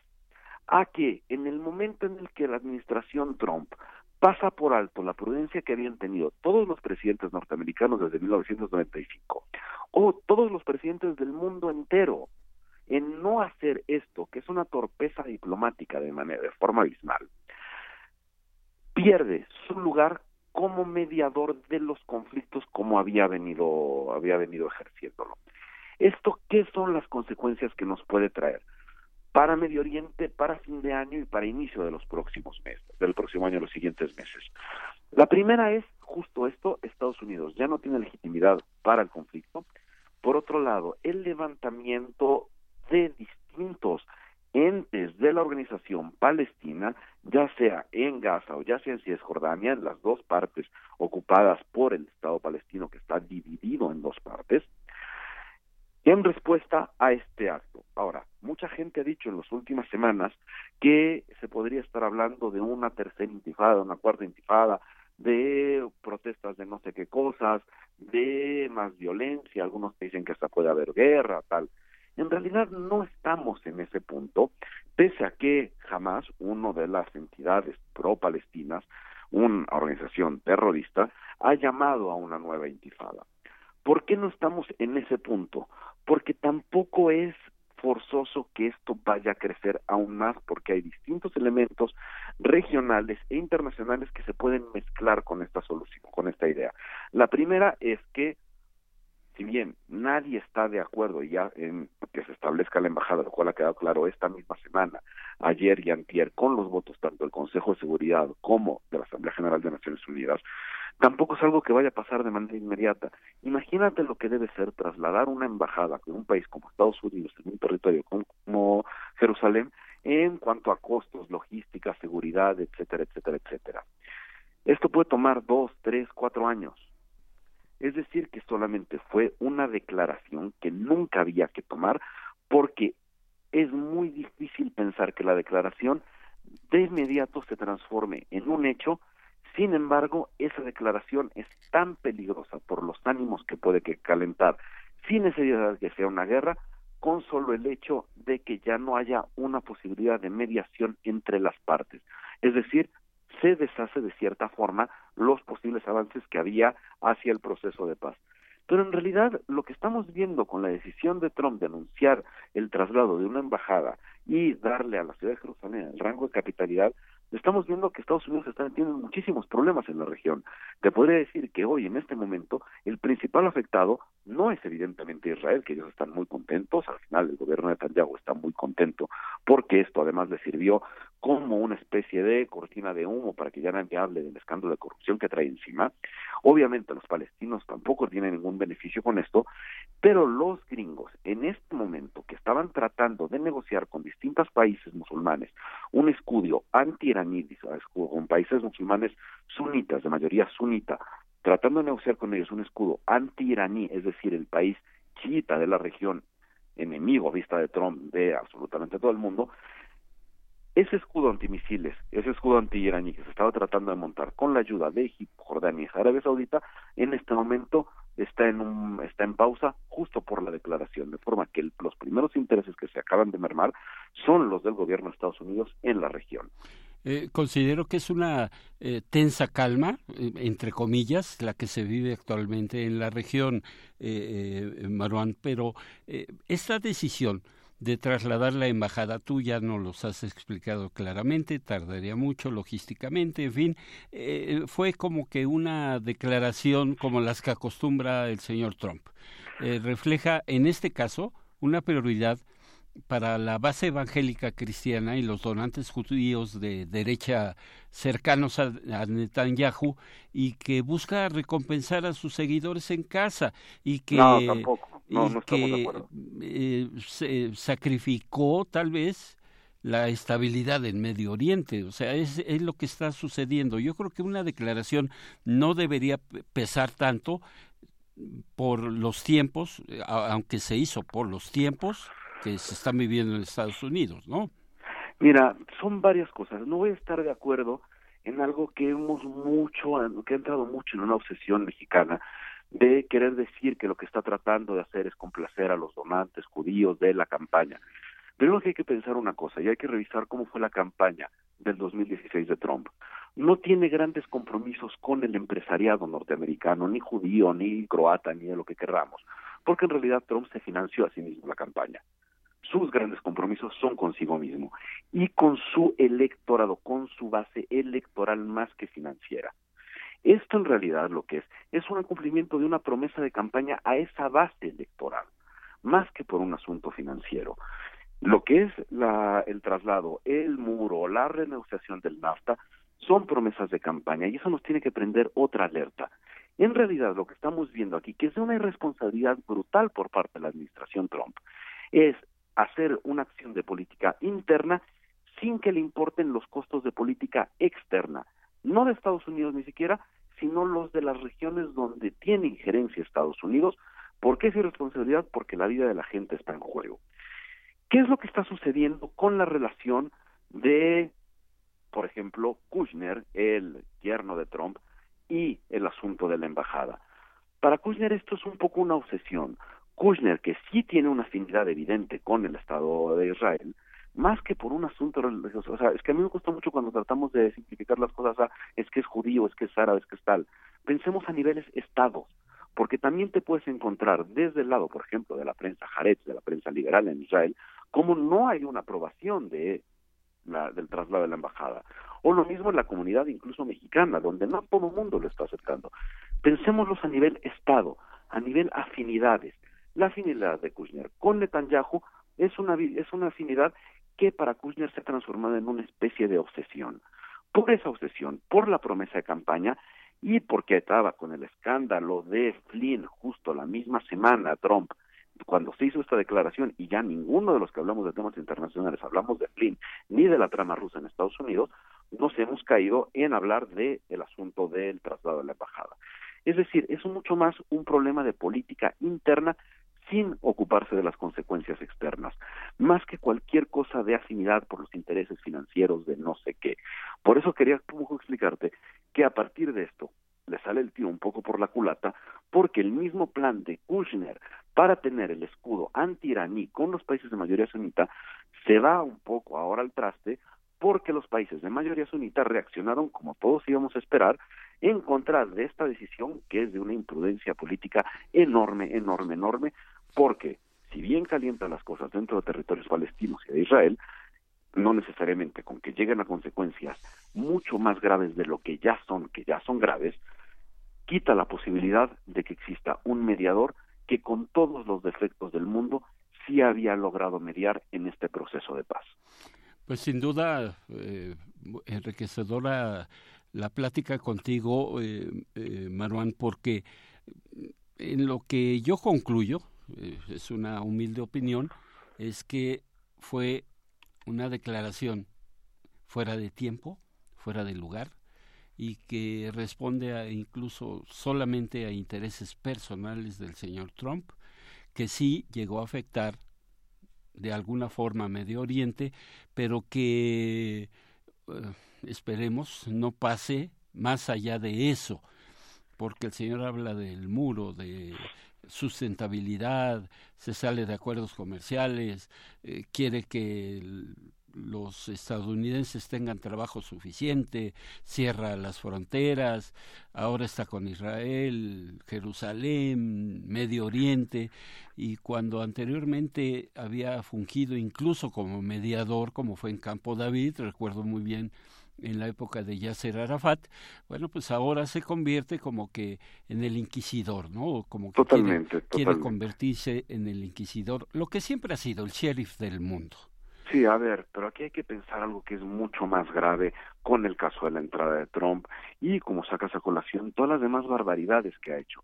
Estamos hablando de un tipo con una ignorancia abismal que por sus propios intereses es capaz de hacer tontería y media transformándose, le dicen los commander in chief en Estados Unidos, este es en realidad es el idiot in chief, porque cosa que hace la hace sin pensar en las consecuencias que le pueden venir al mundo entero. Sucede con el Acuerdo de París, con el Acuerdo Medioambiental, sucede con la retirada de la Junta de Estados Unidos dentro de las Naciones Unidas hacia migración, sucede con muchísimas cosas que nos tienen que replantear algo mucho más importante. A partir de la llegada de un tipo con las características de Trump, estamos teniendo que pensar en la reconfiguración de los modelos internacionales, porque al final estos modelos internacionales dependían de que hubiera ciertas reglas del juego claras. La primera es pensar en que hay una comunidad de naciones y a este tipo de comunidad de naciones le importa absolutamente nada. Y eso es increíblemente grave. Es muy grave. Marwan Soto Antaki, te agradezco muchísimo que hayas tomado la llamada de Radio UNAM y de Prisma RU y por supuesto que seguimos en contacto. Muchísimas gracias, un gran, gran abrazo y muy felices fiestas. Igualmente, que te vaya muy bien y un abrazo de regreso. Hasta luego. Muy bien, pues eh, ahí está parte de lo que sucede allá en Medio Oriente. Prisma RU. Relatamos al mundo. Queremos escuchar tu voz. Nuestro teléfono en cabina es 55 36 43 39. Porque tu opinión es importante, síguenos en nuestras redes sociales, en Facebook como Prisma RU y en Twitter como arroba PrismaRU. Bueno, eh, regresamos a actividad de la Universidad Nacional porque hace algunos días tuve, apenas esta semana incluso lo dimos a conocer, una publicación científica, la revista Nature, que pues es naturaleza en inglés, menciona a 10 científicos, los más relevantes del año que termina, y por supuesto, entre ellos un mexicano, y, mejor aún, del Instituto de Geofísica de la UNAM, Víctor Manuel Cruz Atienza, a quien tengo en la línea y tengo el gusto de saludarle. Víctor Manuel, ¿cómo estás? Muy buenas tardes. Muy bien, muchas gracias por el espacio. Bien, pues eh, digo, no, no es, eh, no es poco lo que menciona Nature eh, en el sentido de que ustedes son los 10 científicos más relevantes del año que por su actividad, por lo que llegaron a lograr, son destacados y además en beneficio de la comunidad, en beneficio del mundo. Eh, cuéntanos un poquito el porqué de tu reconocimiento, de, de tu inclusión en esta lista. Sí, claro. A ver, bien. A ver, esto es una decisión que toman los editores de la revista eh, según sus propios criterios. Eh, en este caso, ah, la, la, razón por la que eh, decidieron incluirme, pues eh, responde a, a dos cosas principalmente, diría yo, grosso modo, que es, uh, digamos, uh, un trabajo que publicamos el año pasado, en diciembre del año pasado, con la idea de explicar un poco mejor un aspecto específico de la respuesta sísmica del Valle de México a partir de modelos teóricos computacionales y nuevas observaciones que se refería a la por qué la dura tanto el movimiento del suelo en, eh, la zona del lago del Valle de México, que tuvo, digamos, cierta relevancia eh, después del sismo del 19 de septiembre, en la medida en que ilustra un poco, al menos cualitativamente, cómo el campo de ondas se propaga en este suelo tan particular de la Ciudad de México y sobre todo que, ah, digamos, estas observaciones efectivamente confirman el hecho de que eh, la duración de la fase intensa del movimiento en la cuenca de México es mucho más grande en la parte donde los sedimentos son más profundos que hacia sus orillas, eh, cosa que no se podría explicar eh, fácilmente con los ah, los argumentos que la comunidad o muchos de la comunidad científica tenían eh, antes, digamos. No, bueno, es un aspecto. El otro es, pues, es toda la actividad que hemos desarrollado, pero todos juntos, eh, los investigadores y estudiantes de, de, de, sismología de México a raíz de los terremotos, que ha sido una labor ininterrumpida de gran compromiso para eh, explicar a, primero, explicar a la sociedad qué fue lo que pasó, eh, de qué tamaño fue lo que pasó, este, para poder eh, canalizar información fiel a lo que los datos, los registros sismológicos nos han dicho, y eso ha sido también de, de, de, gran valor, creo yo, para poder uh, encauzar las discusiones debidamente en los medios, ¿no? Eh, por otro lado, también se hace alusión a un gran proyecto de investigación que tenemos en este momento con Japón, un proyecto que pretende reducir de forma efectiva el riesgo por tsunami y terremotos en, las costas del Pacífico. Y claro, es un, proyecto que está cobrando una relevancia internacional significativa, sin precedente en México y en muy pocas partes del mundo se han hecho cosas similares y que nos ah, permitirá eh, a término reducir eh, eh, el riesgo ante estos dos fenómenos. Entonces, un poco, grosso modo, creo yo que es por eso que estos señores decidieron lo que decidieron. Tengo entendido, Víctor Manuel, que tú eres líder de este proyecto junto con, con, instituciones japonesas y que llevó a la instalación de, por primera vez aquí en México de una red sismogeodésica en tierra y mar. Tú lo dices muy bien en el Pacífico mexicano,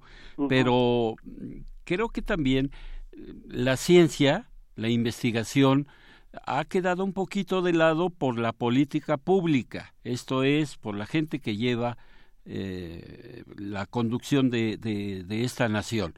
Eh, mm. ¿Cuál sería tu llamado para que este tipo de investigaciones, este tipo de proyectos se lleven en forma general a, a todo mundo? Claro. Muchas gracias. Sí, a ver, ah, digamos, la investigación en México, o la mayor parte de la investigación en México reposa, depende de eh, CONACYT. Si los recursos que CONACYT eh, provee a los investigadores en México eh, son los que son los que determinan eh, en su mayoría el avance científico de nuestro país. Si esta institución sufre un recorte presupuestal como el que eh, experimentó este año 2017 que termina ahora, donde se le redujeron del 23% sus recursos, entonces estamos hablando de serios problemas. Eh, eh, a pesar de la voluntad de la gente que trabaja en CONACYT, entre los que hay gente eh, con la mejor voluntad y la mejor capacidad de, México para fomentar la mejor investigación, si no se tienen recursos, no es viable. la administración actual, el sexenio actual, se había planteado alcanzar el 1% del PIB, para eh, destinarlo a la investigación científica y desarrollo tecnológico. Cuando empieza la, la, la, administración en 2012, está en punto 43% del PIB, ese dinero destinado a esos rubros.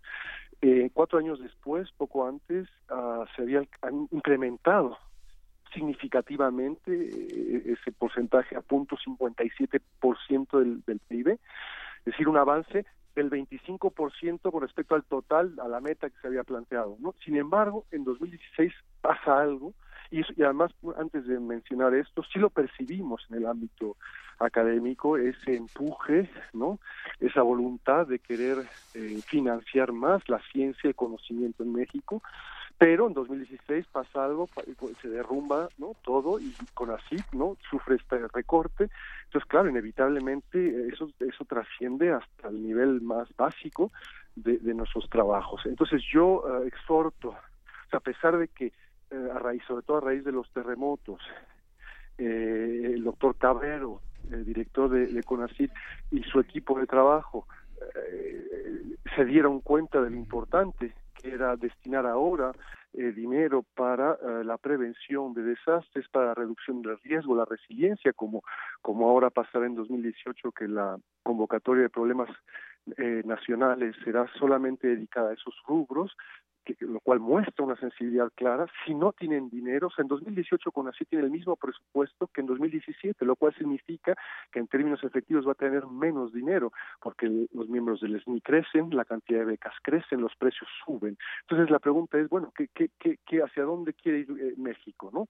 Ah, eh, además de todo esto, si me lo permite, yo creo que hay un problema fundamental, es decir, en cuanto a la visión de Estado y del rol ah, más bien del lugar en el que debería de invertir el dinero para evitar que eh, los fenómenos naturales, las amenazas naturales se traduzcan en desastres. Los desastres serán del tamaño que las autoridades de un país lo deseen. Son el resultado de las decisiones que se toman en una sociedad. Si eh, el Estado se, da cuenta de, es consciente de la posibilidad real que tiene en sus manos de hacer que los desastres no se produzcan, entonces en esa medida eh, eh, eh, va a destinar el dinero donde debe ser, en la prevención. Por cada peso que el Estado no invierte en prevención, tendrá que poner de 5 a 10 pesos obligadamente para la reconstrucción después de una tragedia. Entonces, desde el punto de vista simple y crudamente financiero, desde, sin considerar, por lo tanto, lo más importante que son las vidas de las personas, eh, eh, eh, es claro dónde hay que poner el dinero, ¿no? En toda la prevención y que se supone y esta y la prevención supone un vastísimo, un amplio espectro multidisciplinario de, de, de especialistas, de, de, estrategias, ¿sí?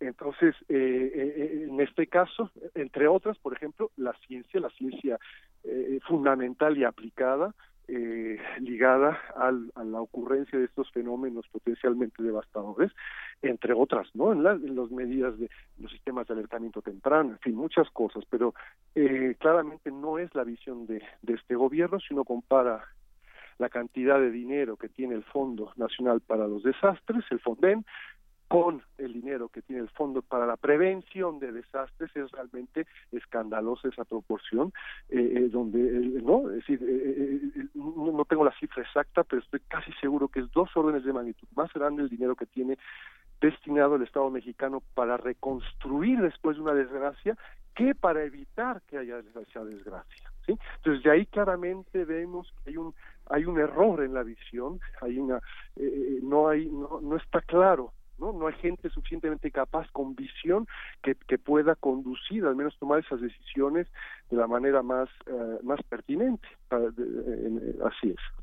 Muy bien, pues eh, te, agradezco muchísimo, Víctor Manuel, que hayas tomado la llamada de Radio UNAM, de Prisma RU, y estos últimos eh, conceptos que nos has dado, pues denotan lo que la UNAM ha dicho por siempre, encabezados por el rector, que eh, constantemente lo dice, hace falta dinero para la investigación, para el desarrollo, para que nuestros científicos mexicanos puedan seguir adelante. Y bueno, pues esperemos que la voluntad, la política pública, así lo tome en cuenta y ya se den eh, por fin eh, como dicen por ahí, les caiga, les caiga el 20 de que nuestra investigación, nuestra ciencia merece un presupuesto mejor. Muchísimas pues, gracias, Víctor Manuel. Al contrario, muchas gracias por el espacio. Que estés muy bien. Igualmente. Él es Víctor Manuel Cruz Atienza, considerado uno de los 10 científicos más relevantes del año por la revista Nature. Relatamos al mundo. Relatamos al mundo. Porque tu opinión es importante, síguenos en nuestras redes sociales, en Facebook como Prisma RU y en Twitter como arroba PrismaRU.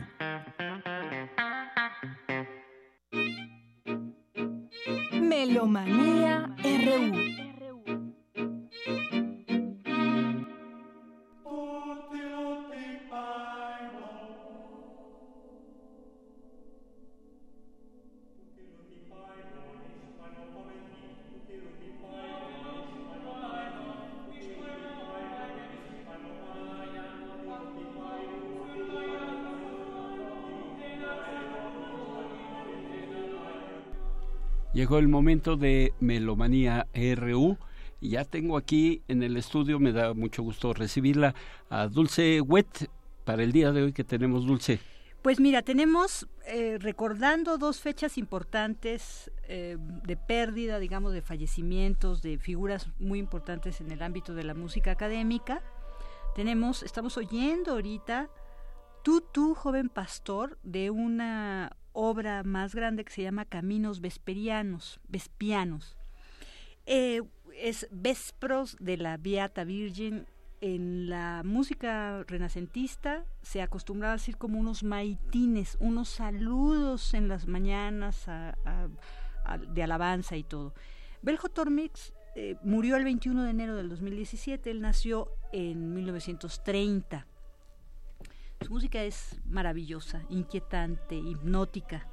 Siento sobre todo porque tiene la, pues, la maravillosa eh, breve fuente de inspiración que son las canciones antiguas. De hecho, el disco que estamos extrayendo para, de esta pieza se llama Forgotten Peoples, eh, eh, digamos, gente olvidada. Y eh, resurgen en él todas las tradiciones cristianas y el folclore precristiano.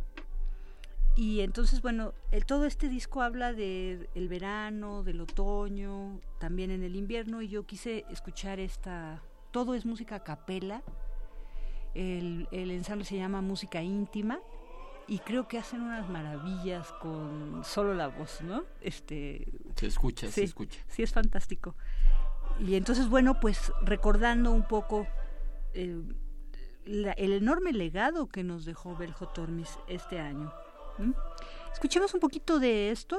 Nuestro productor nos va a hacer el favor de, seguir escuchando Tutut, joven pastor. Y después vamos a hacer un cross fade. Vamos a, a, a empezar de alguna manera también, como ya está ahorita, con la música del álbum Viaje Iniciático de Pierre Henry. Pierre Henry este año cumplía sus 90 años, el 5 de julio, perdón, el 9 de diciembre de, este, pero se nos adelantó y el 5 de julio nos dejó casi a sus 90 años. Eh, Pierre Henry, compositor, artista sonoro, escultor sonoro diría yo, eh, es considerado junto con Pierre Schaeffer los creadores de lo que se llama música concreta. La música concreta, que tiene que ver con la música electrónica, se distingue de la electrónica porque graba nada más, eh, digamos, algo que tenga que ver con la acústica, se graba y después se, se manipula, ¿no? Pero digamos, lo concreto son todos estos em, objetos sonoros, diría Pirangli, Pierre Schaeffer, que se conocen en su momento así, así fueron nombrados. Y en realidad aunque la radio tú sabes que inició a principios de siglo, inclusive en esta época navideña con eh, lectura de evangelios y música de violín hace un siglo casi, pero sin embargo tú sabes que por la Segunda Guerra Mundial, después de la Segunda Guerra Mundial empezó a tener esto en la radio una proyección cultural pues mucho, muy grande. Y ellos son quienes después de la guerra, ya en el 48, hacen el, se llama YRM, es el grupo de investigaciones musicales en donde invitan tanto a psicólogos como a teóricos musicales, como, bueno, obviamente músicos, pero también biólogos, este, artistas de sonido, también arquitectos, a todos los intelectuales de alguna manera que polemicen acerca del sonido de la música y de esa presencia en la vida de los humanos, ¿no? Que a mí me parece, pero súper de avangar. Sí. Entonces, bueno, pues nos quedamos un poquito con ceremonial, que es una de las partes del viaje iniciático, y escuchamos esta música de Pierre Henry recordándolo. ¿Sabes qué? Nunca fue a la escuela, fue una sus padres le brindaron toda una educación muy depurada, pero con tutores. Tú llegabas a su casa y su casa completa era una obra de arte, puras esculturas que él mismo, inclusive eran muchas de las esculturas pues eran piezas de metal, eh, digamos, eh, forjadas, ¿no? Con, y de todas maneras él se metía a los talleres a hacer de todo con el digamos con el metal y con la madera también había cosas preciosas su casa que era como un departamento que tú ibas encontrando eh, hasta en las escaleras este obras de arte cada paso que dabas, ¿no? Porque era artista sonoro y esto se ligan muchísimo a toda la el arte plástico, ¿no? Con todo de que fue uno de los grandes pioneros de esta música, ¿no? escuchémoslo y después dejemos nuevamente, bueno, ya se adelantó nuestro nuestro querido productor porque ya está sonando el poema Electronique de Edgar Varés. Edgar Varés nace un día como hoy, 22 de diciembre de 1883, es un compositor francés, pero se nacionaliza estadounidense y desde 1916 que se fue a vivir a Estados Unidos hasta su fallecimiento que ocurrió en 1965 vivió en Nueva York. E, e, es uno de estos músicos, no sé, como muy temperamentales o agitados porque renunció a toda su obra anterior, la quema y entonces eh, hace un estilo que él dice que sus obras son con un sonido organizado. Y entonces en los tiempos en que estaba saliendo, eh, en que era muy importante el ruidismo, en que era muy importante, digamos, este, las percusiones y todos distintos objetos musicales para hacer el discurso, él hace muchas obras muy importantes, como Amérique, por ejemplo, del 1917, luego todas sus obras con eh, grupos de metales y percusión que son muy importantes. Y esta obra que estamos escuchando es del pabellón Philips, cuando Senakis y Le Corbusier diseñan este pabellón para la gran exposición de Francia en 1958. Este, así como el pabellón de Philips, nosotros vemos que es como una elipse, ¿no? Completamente como una integral. La música también intenta hacer un poco lo mismo y entonces entre Metástasis de Yanis Xenakis se alternaba el poema electrónico de Edgar Varés en ciento veintitantas bocinas alrededor de este gran pabellón, ¿no? Entonces, bueno, pues fue una coincidencia hablar un poquito de Pierre Henry y después de otro de sus grandes eh, seguidores e impulsores que fue Edgar Varese. Bueno, y nos vamos también a algo que les va a llamar la atención, sobre todo eh, después de escuchar esto, que es el piano de Galina Uzvolskaya, que fallece un día como hoy, 22 de diciembre, pero de hace 11 años, del 2006. Galina Uzvolskaya fue la alumna más destacada de Dmitri Shostakovich me llama muchísimo la atención. Yo leí este año un maravilloso libro de Julian Barnes, es un escritor británico de la editorial Anagrama, que me encanta porque el personaje es Dmitry Shostakovich. Y entonces Dmitry Shostakovich tiene toda una lucha entre cuál debe ser su compromiso político como compositor y por otro lado, pues la fama o lo que sí le permite el partido, lo que no le permitió, desde que se conoció su ópera La nariz y, que fue prohibida y todo, tuvo siempre muchísimo conflicto entre cuando fue respetado de alguna manera su música y todo, o cuando se le decía que era un bolchevique del arte, ¿no?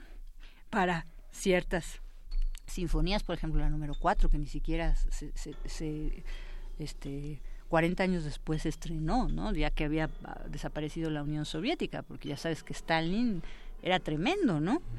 Pero a mí me llama mucho la atención porque en, esta, en esta novela él habla inclusive de Galina Uzbolskaya. Él decía que era una buenísima eh, compositora y artista, pianista, pero han de saber que vivió en la prácticamente en la pobreza hasta que desapareció el régimen y entonces los europeos eran los que volteaban a ver la promesa de esta gran gran este compositora rusa.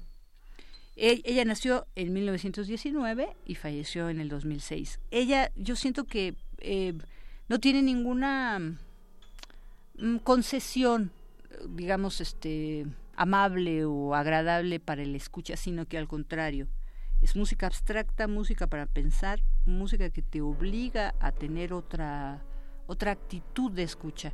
Y yo creo que si no es música para acompañar es música para es, como no sé como una música dura que está como en el en el fondo no que de alguna manera ella contribuye a, la expansión de lo que es nuestro universo sonoro dentro de lo que podemos decir la música académica Escuchemos un poquito a Ingrid Carlen, que está interpretando la sonata número 5 de 1986, para después permitirle también a nuestro, a nuestro productor, Rodrigo, que haga un poquito el crossfade para entrar algo que pasó este año y que me parece muy relevante, que fue la presentación del álbum doble Arca de Música por el sello Meridian Records Londres este año 2017 con varios de los maestros académicos de del doctorado de la Facultad de Música de la UNAM.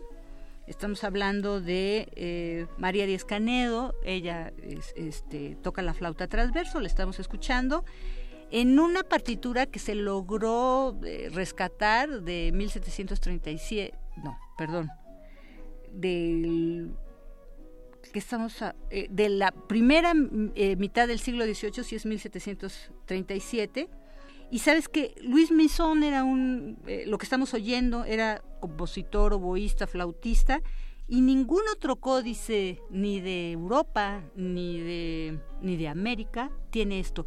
Nosotros hubiéramos podido hablar de todos estos descubrimientos novohispanos yo creo que ya en el siglo XXI, porque hace 20 años no había nada de lo que era la música instrumental, la música que no tenía un carácter solamente sacro, porque lo primero que se encontró en los archivos de la catedral de nuestra Ciudad de México, en el Museo Nacional de Antropología que tiene, sobre todo eran de música religiosa, y esa era música coral, pero no se sabía cómo era la práctica y eh, afortunadamente estos descubrimientos han permitido dar a conocer cuál era la vida cotidiana de, eh, digamos, la sociedad culta del virreinato, ¿no?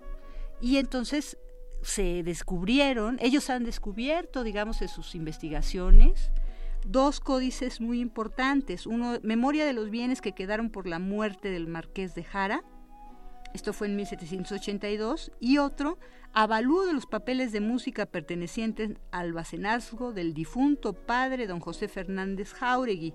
Esto gracias a, que había un juicio sucesorio y entonces tenían que enumerar todo lo que había. Ahí se encontraron muchas partituras, entre ellas la música de Luis Misón, que es la única sonata de flauta que se conoce en el mundo viviente, ¿no? que ya se encontró en ese códice. Entonces es, los códices pues son, eh, cada uno te lleva una aventura diferente porque no tienen una estandarización de cómo fueron hechos, ¿no? Algunos fueron hechos sí por gente muy culta, otros fueron hechos por aficionados que entonces este, no tenían como que las nomenclaturas o las tablaturas para distintos instrumentos que tú pudieras entonces decir, este, bueno, es algo exacto como ahora son las ediciones, sino que dejaba muchísimo también al intérprete, ¿no? Pero bueno, lo que ellos han encontrado, pues es lo compilan en dos discos y es nada más una pequeñísima muestra. Entonces tenemos cosas de Santiago de Murcia y eso sí lo conocemos por el código Saldívar 4 que está eh, se encontró en 1732 en León, Guanajuato.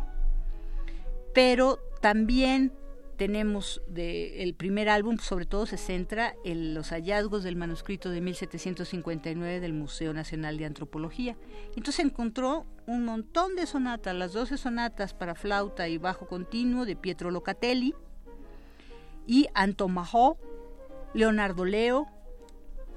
Y como te digo, en la, segunda parte, pues sí ponen mucha música que conocemos nosotros por grabaciones y por códices europeos, pero es la primera vez que estas partituras son encontradas en la Ciudad de México o en otras ciudades aledañas y que de alguna manera pues nos hablan también de la riqueza de la vida cultural en ese momento.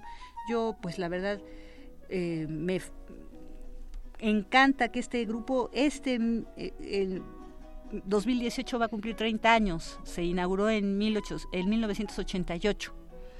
Y como te digo, es María Díaz Canedo en la flauta transversa, ya tiene un doctorado de la, la, práctica flautística del siglo XVIII, es maestra de tiempo completo en, la Facultad de Música.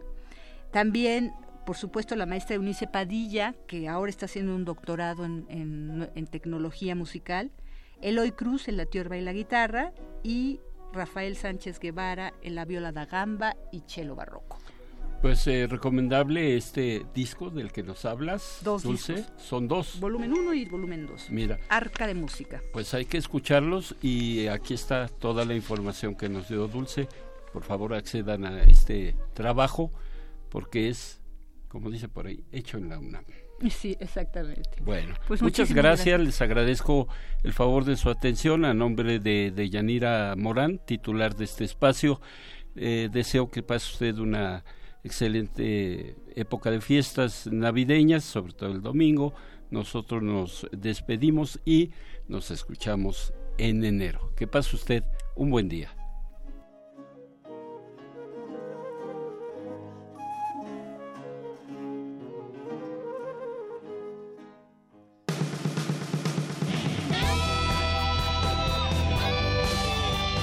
Prisma RU. Relatamos al mundo.